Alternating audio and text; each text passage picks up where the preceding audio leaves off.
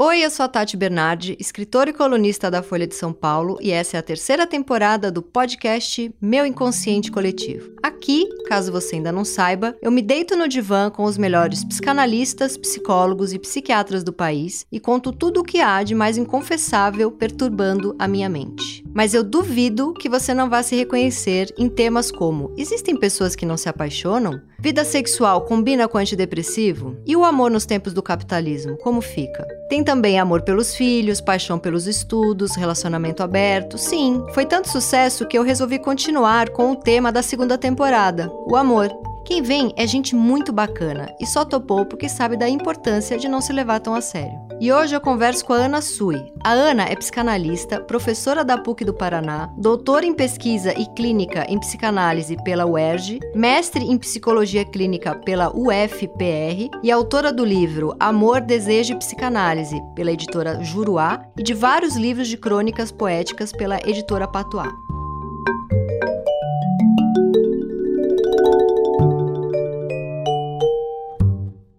Ana, vou te fazer aqui uma pergunta que é uma grande angústia na minha vida, um mistério aí que eu tento desvendar. Muito provavelmente, como, como tudo que é uma grande pergunta na nossa vida, a gente acaba levando para a sessão de terapia mil vezes. Então, quem escuta esse podcast já deve ter escutado eu perguntar isso muitas vezes, mas vamos lá, né? Uma, uma boa obsessão é assim, a gente repete. Ao longo de minha vida amorosa, eu me encantei muitas vezes por rapazes com uma mesma característica que é eles enjoavam fácil do que parecia ser uma paixão avassaladora. E isso não acontecia só comigo. Eles depois eu vim a saber tinha acontecido com várias antes de mim e várias depois de mim. Um ou outro depois, já mais velho, encontrou alguém e ficou estável, mas demorou assim, né? Muito tempo, muito mesmo, assim. Então a repetição deles era isso de enjoar muito rápido. Então a, o que eu queria entender com a sua ajuda e da maravilhosa psicanálise é quem são, onde vivem, como se reproduzem essas pessoas da paixão fulminante que acaba em dois, três meses, que de repente enjoa, e por que um interesse meu em ver algum charme nessas pessoas. E eu defendi até pouco tempo atrás que eu não sabia onde eu estava me metendo, mas se eu for vasculhar na minha história pregressa com bastante coragem, eu vou descobrir que eu sabia muito bem onde eu estava me metendo, porque sempre alguém tinha me avisado antes: Fulano, Fulano não gosta de relacionamento, né? Fulano, ixi, Fulano tem 45 anos de idade, o máximo que ficou com alguém foram três dias. E na hora já acendia uma luzinha do mas que partidão, não é mesmo? E então é isso, Ana, dá uma ajuda. É que a paixão é uma delícia, né? Então, a pessoa que se apaixona, ela dá notícias para o outro de que esse outro é apaixonante. E aí, uhum. esse outro se apaixona pela sua possibilidade de ser apaixonante também, né? Porque ele percebe que é apaixonável. Então a gente não se apaixona só pelo outro, a gente se apaixona pela gente. A paixão ela é essencialmente narcísica, né? Por isso que quando ela se depara aí com alguma diferença, passado algum tempo em que isso vai se desmontando, ela tem dificuldades de se sustentar, né? Eu acho que tem pessoas que têm esse, esse encantamento maior por esse estado de paixão que não evolui. É isso, né? Uhum. Daí é isso, gastou tudo, acabou. Vai pra próxima. A fila anda. E você acha que essas pessoas, na verdade, elas só querem namorar com os primeiros meses delas próprias? Porque ficava um pouco essa impressão que assim, até eu descobrir o tamanho da fraude naquele discurso todo de coisas, né? Porque assim, a, a, muito rapidamente eu descobria que aquilo que era tão sedutor num primeiro jantar, aquelas, aquelas seis frases, aquelas seis citações de filósofo que saía no meio do jantar, muito rapidamente, em dois, três meses, eu descobria que eram os únicos três livros que a pessoa tinha lido na, na vida. Então, em três meses, a pessoa começava a se mostrar uma farsa. Então, muito provavelmente eu acabaria enjoando. Mas esse típico. Tô chamando de homem porque eu me relaciono com homens, mas com certeza deve ter em todos os gêneros. Esse tipo de pessoa é uma pessoa que o tempo em que ela fica numa relação é justamente o tempo em que ela se sustenta interessante para uma relação, ou seja, que ela pode se manter apaixonada por ela própria, porque daí ela própria começa a sacar que ela é uma farsa e desapaixona dela própria. E como era um jogo só muito narcísico de estar tá encantada por ela mesma, ela na verdade se desencanta. Ai, já pronto, lembrei que eu sou uma farsa. O outro já tá, já tá me apontando buracos e defeitos, então o outro não me serve mais. O outro como um espelho dos meus defeitos e buracos não me serve mais. Enquanto o outro estava encantadíssimo pela novidade que eu sou, novidade é essa que só se sustenta na perfeição por pouquíssimo tempo, a pessoa se interessa em estar num relacionamento. Será que a gente pode pensar que é um pouco por aí?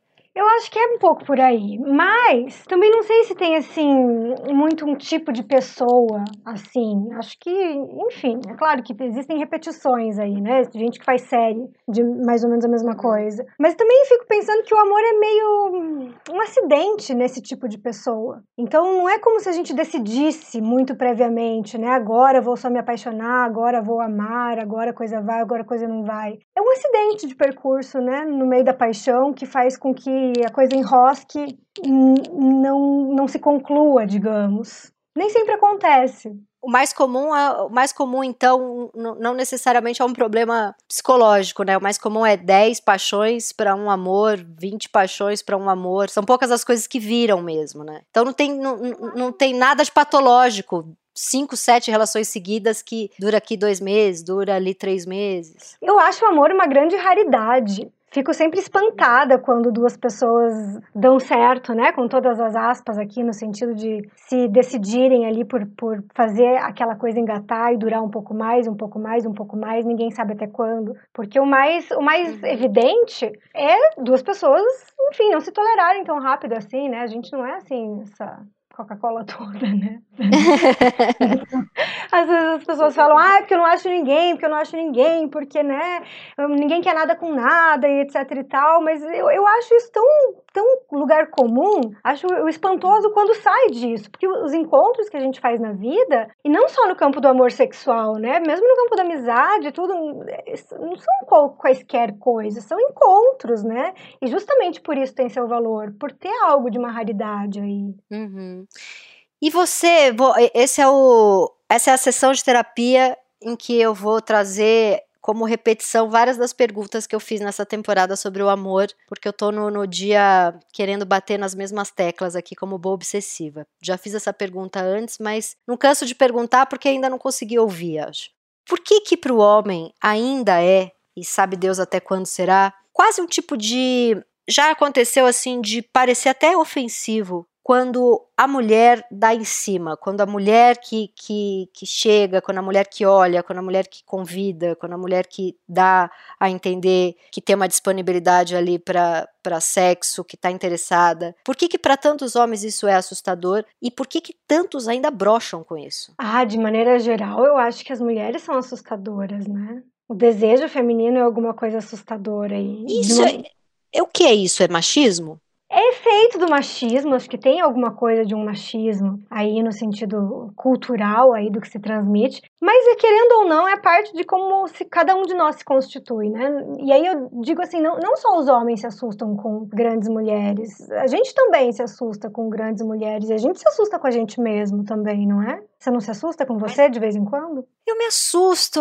é, eu me assusto sim. E para mim é muito confuso o lugar da feminilidade, assim, porque eu preciso repetir para mim todos os dias que aquilo que eu falei, aquilo que eu fiz, ou a maneira como eu agi, é, não foi porque eu sou uma mulher fálica ou porque eu tenho um comportamento masculino apesar de ser mulher. Não, é é da mulher também. Eu tenho, né, quando eu engravidei e, e, e, fiquei lá meio com sono, né, aquela coisa hormonal da gravidez, que você fica mais introspectiva, faz as coisas mais devagar, e eu sempre fui muito ativa de fazer milhares de coisas ao mesmo tempo. Aquilo me irritou e eu chamei aquilo de uma feminilidade para a qual eu não estava preparada. E na época um analista falou para mim: por que, que você está chamando de uma feminilidade para a qual você não está preparada? É apenas hormônio, gravidez, né? Como se eu tivesse entendido, até para sobreviver durante muito tempo, num mercado muito machista, porque durante nove anos eu trabalhei em agência de publicidade. Enfim, acho que não existe um mercado que não seja machista. Claro que uns são mais que outros. Então eu acho que eu tive uma criação machista, eu sou machista, e trabalhei muito tempo, ainda trabalho num mercado machista. E onde eu quero chegar com isso é que eu aprendi que frases como isso é da mulher, isso é coisa de mulher, mulherzinha, né? A frase já é machista, mas para além da frase ser machista, eu tinha um preconceito com qualquer coisa que eu pudesse sentir que fosse de mulher. Então eu vou te dar um exemplo. Tô afim de um cara. O jogo, se me colocar num lugar de passiva, que eu tenho que esperar ser cortejada, que eu tenho que esperar a ação dele, porque este é um lugar mais feminino, e para o jogo do amor, se eu for esperta, eu vou saber deixar ele vir, eu vou saber deixar ele mandar, porque isso faz parte do jogo de, do amor. Isso foi apresentado para mim como uma regra, né? A gente lia isso na Capricho quando era novinha, eu escutei isso da minha mãe, da minha avó, do meu pai. E só de ouvir isso é o que a mulher tem que fazer já me irritava. Fora que eu sou ansiosa, Fora que eu chamei de muito tempo, chamei muito tempo que o meu comportamento é mais ativo e mais masculino. Então o que eu fazia é que eu não tinha saco de ficar nesse lugar, porque eu achava que esse era o lugar da mulher sonsa, o lugar da mulher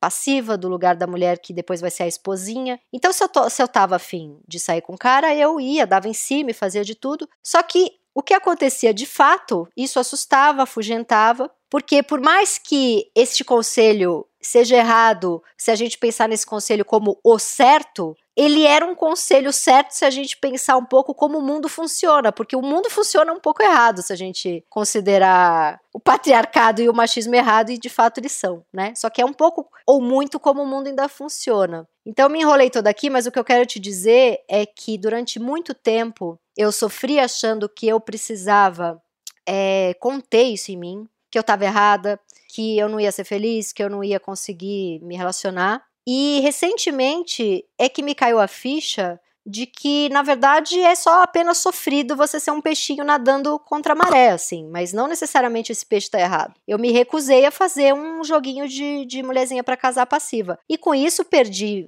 muitas das minhas tentativas de paquera, porque provavelmente também afugentei um monte de cara que não ia ter nada a ver comigo. Mas isso ainda rola muito, né? E sabe que tem uma coisa que o Freud coloca? Porque essa questão do que é homem, o que é mulher, o que é feminino, o que é masculino é um, é um problemão, assim, né? Acho que em vários campos, dentro da psicanálise também. Ele se questiona a respeito disso, né? O que, é, o que é um como é que a gente coloca que é um homem, que é uma mulher, já que no psiquismo isso não está posto, pela anatomia também a gente não consegue definir. E aí o Freud, enquanto neurologista, ele vai ali primeiro para essa pegada anatômica, e aí ele pensa, né, ah, então a atividade estaria do lado do homem, porque o espermatozoide se move, né, passividade do lado da mulher, porque o óvulo fica lá parado, etc e tal. Mas ele abandona isso. Então, quando, quando ele vai escrever lá das últimas conferências dele sobre a feminilidade, ele já fala assim, quanto de atividade não é preciso para ocupar um lugar de passividade. Muita, tanto que eu nunca consegui. Eu acho que eu era preguiçosa para ser passiva. Não é? Então, às, às, vezes, a gente faz essa, essa, essa leitura rápida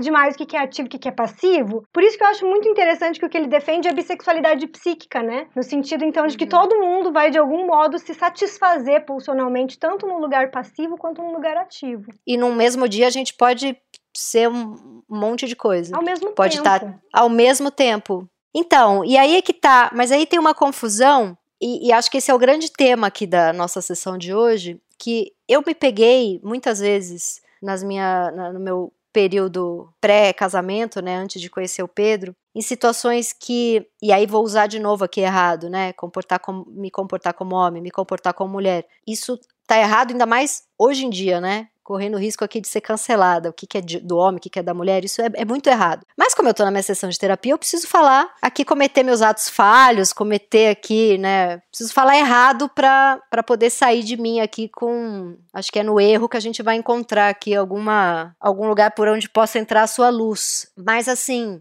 a impulsividade de repente sexual de transar com o cara na, no primeiro encontro, ou dar em cima do cara, ou enfim. Eu fazia isso muito segura do que eu estava fazendo, inclusive num lugar de entender que assim, bom, essa relação, pelo desenrolar dela, ela não é uma relação amorosa, ela é uma, é uma relação de tesão. E eu não posso depois chorar e escrever um e-mail de 10 laudas pro cara, dizendo que ele só queria me comer, porque isso seria ridículo. Ninguém aqui me levou para um, um restaurante, para um jantar à luz de velas, disse que me amava para conseguir me levar para cama e me largou, porque isso também seria, sei lá, outro século, né? Começava um, um jogo de trocas de mensagem, claro que com respeito, carinho, amizade, mas que eram claramente eh, de interesse sexual, não tinha, sabe, uma coisa de, de nada que mostrasse que ia ter um envolvimento amoroso. E eu topava isso porque eu pensava, bom, eu tô com tesão nesse cara, é isso que eu quero e tá tudo certo, nem, nem tudo vira amor. Né, que eu acho que é, que é um pouco onde, onde você quis chegar na minha primeira pergunta. Por que, que tudo precisa virar amor? Por que, que é patológico se não vira amor, né? É que, que eu perguntei e já me caiu a ficha de que eu tava perguntando uma coisa maluca. Então, eu ia na segurança de que tá tudo certo, e aí quando, se, quando, quando a, a, a relação acabava nisso, a gente transava uma, duas, três vezes, ou às vezes se relacionava apenas sexualmente por alguns meses, ficava um vazio tão gigantesco em mim e um sentimento de rejeição enorme que sempre me colocava no lugar dessa mulher, dessa super romântica que estava em busca do amor e que esses homens horrorosos, né, não querem se relacionar, que foi a primeira pergunta que eu te fiz, né, o que que acontece com esses narcisistas todos, né? Ou seja, eu fiz o jogo é, sexual e chorei depois três anos como uma poetisa tuberculosa de séculos passados, porque aquilo não virou amor, qual é o problema comigo, qual o problema com os homens,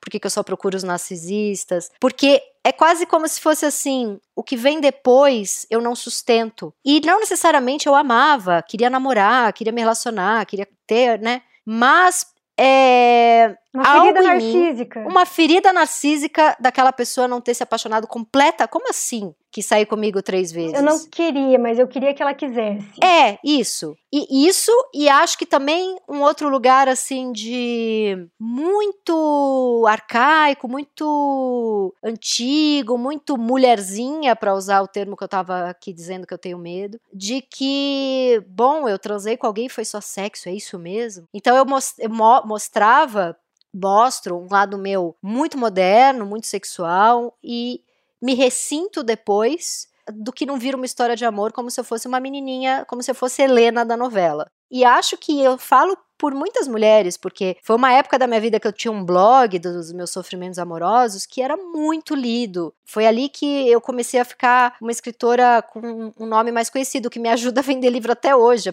Eu já não escrevo sobre isso há muito tempo, né? Mas é, eu recebo mensagens de várias mulheres falando que é dessa época, dessa época do quanto eu sofri por amor. E esse tanto que eu sofri por amor, muitas vezes era um cara que eu conhecia numa festa e falava pro cara, eu tô com tesão em você. E depois ficava um ano, ai, não virou uma história de amor, né? Você acha que eu tava, de repente, presa nesse gozo do sofrimento muito mais do que em qualquer outra coisa? Eu não sei se gozo do sofrimento, Tati, porque se você dissesse que você ficava só triste, sofrendo, depressiva, talvez até pudéssemos pensar nisso. Mas você vai lá escrever, e isso vai te construindo numa carreira, tua relação com a escrita é fértil a partir daí. Então eu fico pensando que talvez tenha alguma coisa dessa esposinha, dessa Helena aí em você, que te dá acesso algum outro, algum outro lugar em você que esse lugar sim te interessa. Hum, entendi. Como se a Helena me levasse a escrever um livro sobre uma mulher urbana em busca do amor. E não a um casamento meio bobinho em que eu sou uma sonsa. Mas meio por aí. Mas também tem uma, uma, uma, conexão que eu fiz durante muitos anos e que eu acho, e as pessoas riem disso, e eu não sei se elas riem porque elas percebem que eu notei algo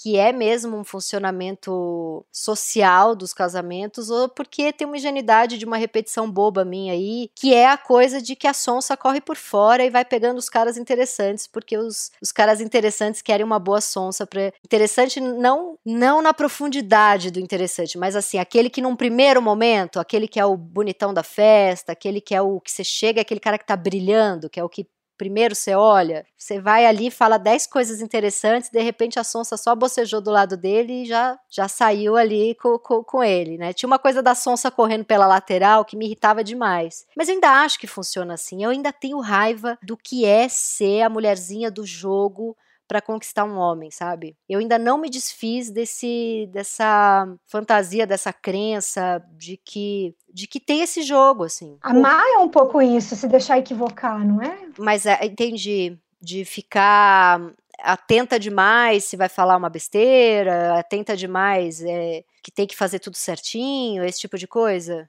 Querendo dar provas da inteligência, da, da, leitura, da rapidez, dar provas demais de que não é Helena, de que não é esposinha. E aí, de repente, fica apenas chata.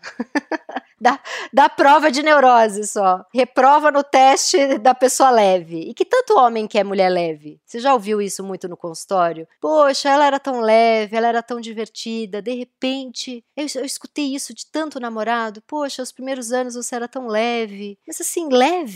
Que, é, que, é leve? Leve é uma mulher que, que não tem estofo, que não tem, sei lá, não quer saber, não quer, não tem angústia, que, que, que é leve? E tenho amigas minhas também que falam, ah, eu tô, tenho trabalhado muito para ser uma pessoa mais leve, como se a sociedade cobrasse isso, né? Uma mulher mais leve é uma mulher mais mulher, mais feminina, vai cozinhar, vai parir. Você vê, eu, não, eu tô presa aqui.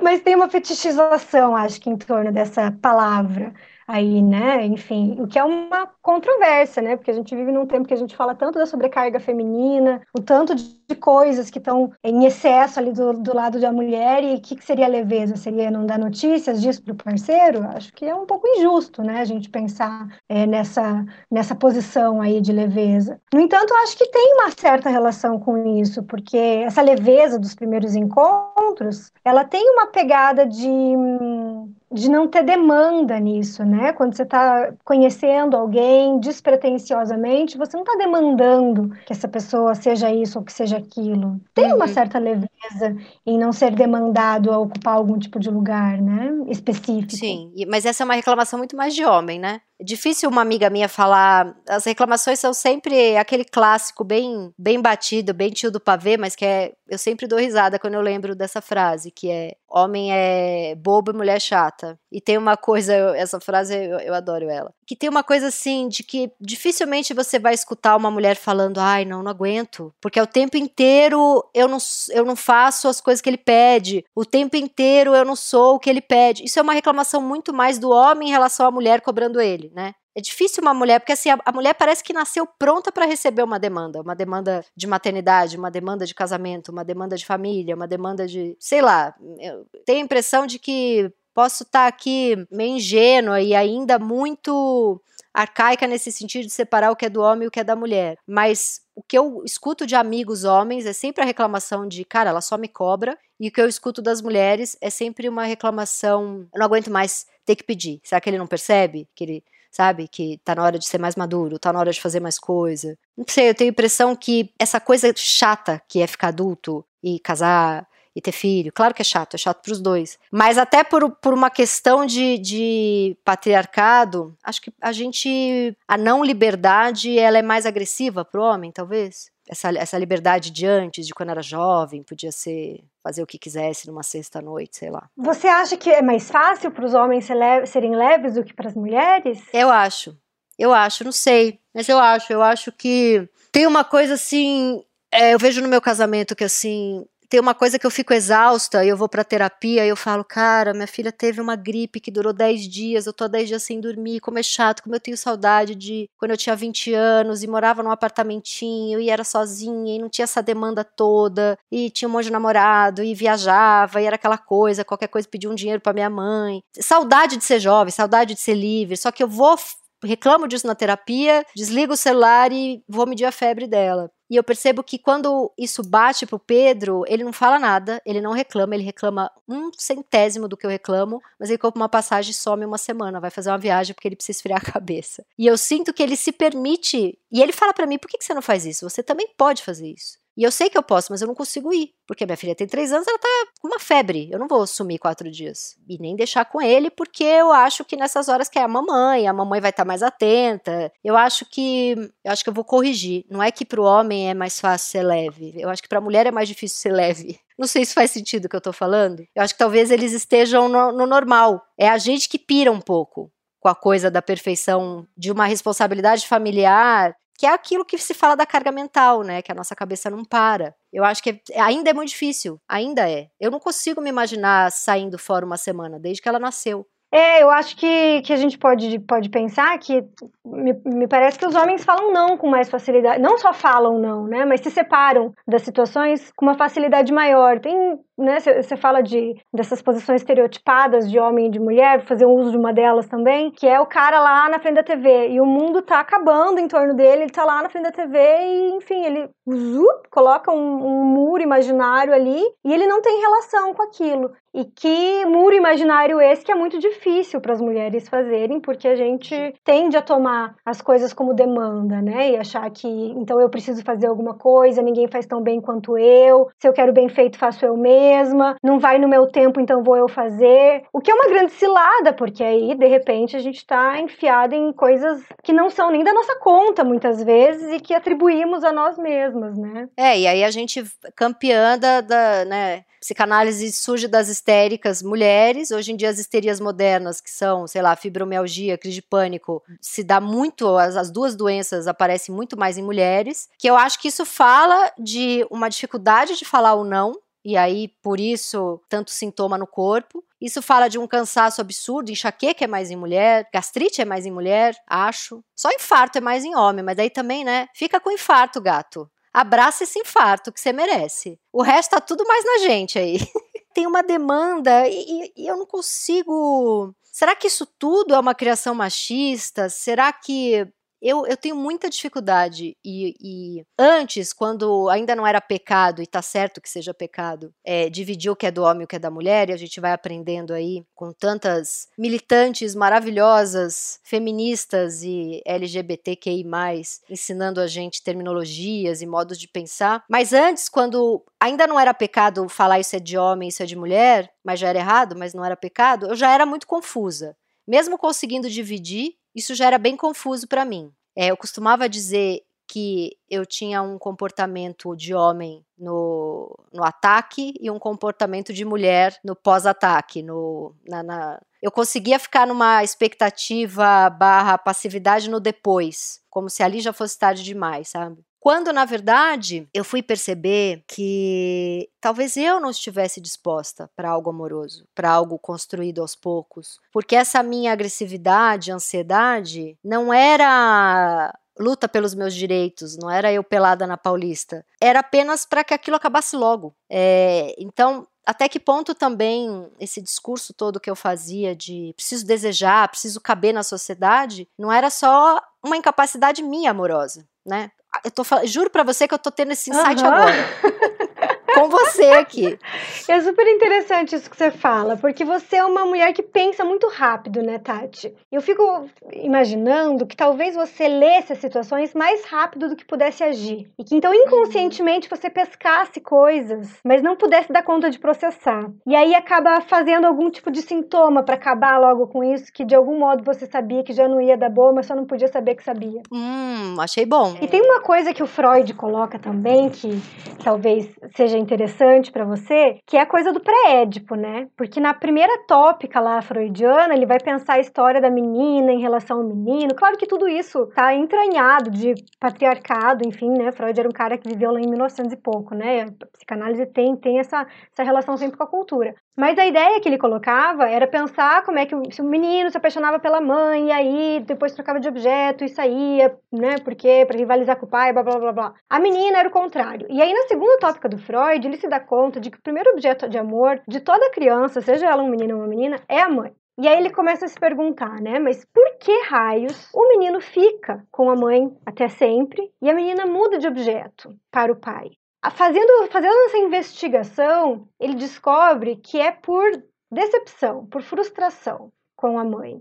E que essa frustração, então, com a mãe, levaria a buscar o pai, que faria com que ela vivesse a história de amor dela com o pai no complexo de Édipo, mas isso já seria uma tentativa de elaboração dessa frustração, dessa decepção enorme que ela viveu com a mãe, primeiro. E que isso não se resolveria com o complexo de Édipo. Então, o que ele propõe ali é que o menino supostamente sairia do complexo de Édipo e que a menina não, ela ficaria para sempre enroscada em alguma coisa dessa relação difícil com a mãe. E que na vida amorosa. Isso se repete. Isso se repetiria, né? Então ele coloca que a menina pensa que vai repetir o bom relacionamento que teve com o pai e repete o mau relacionamento que teve com a mãe. Com, a com adendo, né? Que o Freud, eu acho maravilhoso esse adendo que o Freud faz. Que as mulheres tenderiam a ser mais felizes, então, no segundo casamento. É, tem essa. Eu lembro, eu circulei isso no livro e escrevi ha.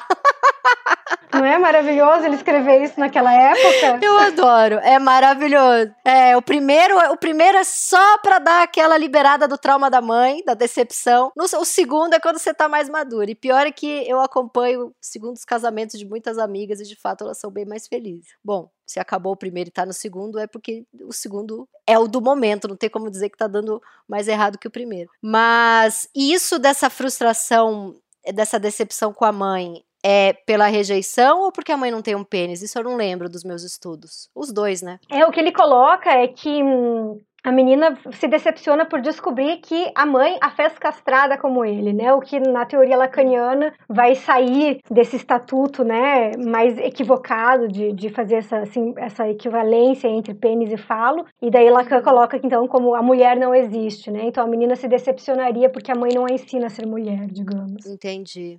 É, é, olha, eu vou te falar uma coisa que tanto se fala, né, do Freud, um, um homem de mais de um século para trás, claramente, obviamente um homem do seu tempo, então machista. E aí você vai fazer, sei lá, eu faço como aluno especial, já fiz na PUC, agora tô fazendo na USP, aulas, né, do mestrado, e aí a gente dificilmente recorre a uma aula totalmente focada só em Freud, né? Nem, nem daria. Então a gente lê textos mais contemporâneos, às vezes até do próprio professor que está dando a aula, e aí vai para vai para Lacan, vai para Winnicott, vai para sei lá, doutor, outros psicanalistas. Agora, eu vou te falar que assim, o que me emociona na psicanálise ainda, por mais que eu tenha lido outros psicanalistas e estudado textos contemporâneos, o que me pega ainda é Freud. Eu ainda acho que tem uma base aí, isso que ele acabou de falar, claro que daí, enfim, a gente pode pensar mil teorias a partir disso, mas vai, é sempre a partir disso, né? Então me pega isso que você falou. Eu lembrei, eu, eu, eu li essa, essa, esse trecho e eu lembro que me pegou, porque na hora cola em mim, eu falo, mas é isso, a mulher é muito mais angustiada no amor que o homem. Mas aí eu me pego super passível de ser cancelada aqui. Como assim a mulher é, o homem é, né? Tem essa luta ainda. Só que eu acho que essa luta tá começando ainda, né? É difícil. Ah, sim. E, e aí eu acho que a, a, a psicanálise me, me, encanta demais, porque não é, uma, não é uma teoria do gênero. Então, quando você está falando mulher e homem, é claro que a gente tem essa leitura imaginária que não tem como tirar o gênero da cabeça, né? Então, sim. tem essa relação. Mas o Freud, ele, embora ele se, se perca em alguns momentos em relação a isso, é, ele é categórico em dizer em que o, o que faz um homem ou uma mulher não está no campo da anatomia. Então, não, não é um pênis, não é uma vagina quando ele está falando que, que é um homem, que é uma mulher. E não é o que é passivo, e não é o que é. É ativo. o que, pelo amor de Deus? Mas essa é a questão, Tati. Nem Freud sabia. E Freud não sabia. Ele, ele, ele, ele coloca de toda essa construção imaginária que a gente faz, essas historinhas de ai, pré-édipo, complexo de édipo, mãe, pai, amor, sei lá o quê. São todas as historinhas que a gente constrói para tentar organizar essa bagaça. Porque a gente não sabe do que é que se trata aí. Você sabe que eu tive um sonho recentemente, há umas duas semanas atrás. Eu tava vestida de puta, tava com. Eu tinha um corpão assim, né, no sonho, porque pô, né, é meu sonho. Então eu tava ali toda muito gostosona, num vestidinho, no decotão, cabelão. E eu era puta no sonho e eu tava numa festa e tinham várias pessoas na festa. E aí um homem se aproximava de mim e começava a me tratar com muito amor. E a gente era muito namorado, assim. Então a gente andava de mão dada pela festa, ele fazia carinho no meu cabelo, ele me beijava, e ele me chamava de meu amor. E eu montadona ali, né, puta. E aí eu fico encantada no sonho, me dá uma sensação assim de esse homem entendeu, esse homem entendeu tudo. Ele entendeu que eu quero fazer um tipo puta, mas que na verdade eu quero ser amada. E aí tava tava já decifrado o sonho para mim, né? E aí Freud fala que se decifrou muito fácil o sonho porque não é nada disso. E aí no sonho uma hora ele começa a me tratar como puta. Vamos logo, vou te pagar, uma coisa assim. E aí eu fico arrasada, começo a chorar, aviltadíssima, assim, saio correndo. E aí ele se toca que tá perdendo o amor da vida dele, vai correr atrás de mim, só que no meio do caminho ele encontra um amigo e fala: pô, vou conversar aqui com meu amigo, típico homem, né? Tá morrendo, mas puta, é o cara da faculdade.